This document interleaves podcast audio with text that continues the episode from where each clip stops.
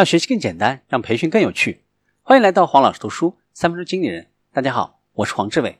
我们继续分享小米之道。用户体验的核心是为谁设计？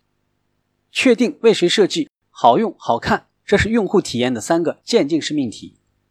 为谁设计，很多人都可能忽略，但这是用户体验设计的原点。在它确定之后，设计坐标系统才能明确下来。而如果没有它，就无法正确的定位产品好用好看的努力方向，产品设计就会很苍白，因为用户群体的需求千差万别。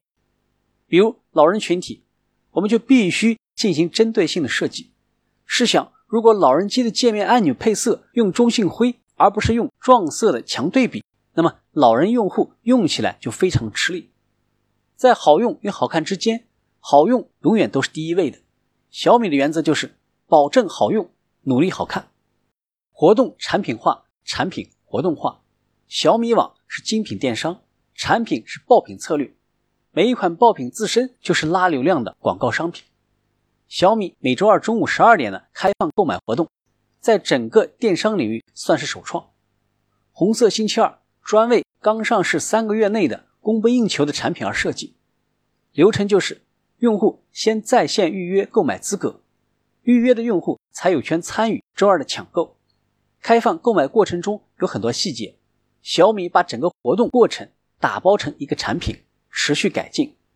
例如，在预约流程中加入了分享你最喜欢小米手机哪个功能的环节等等。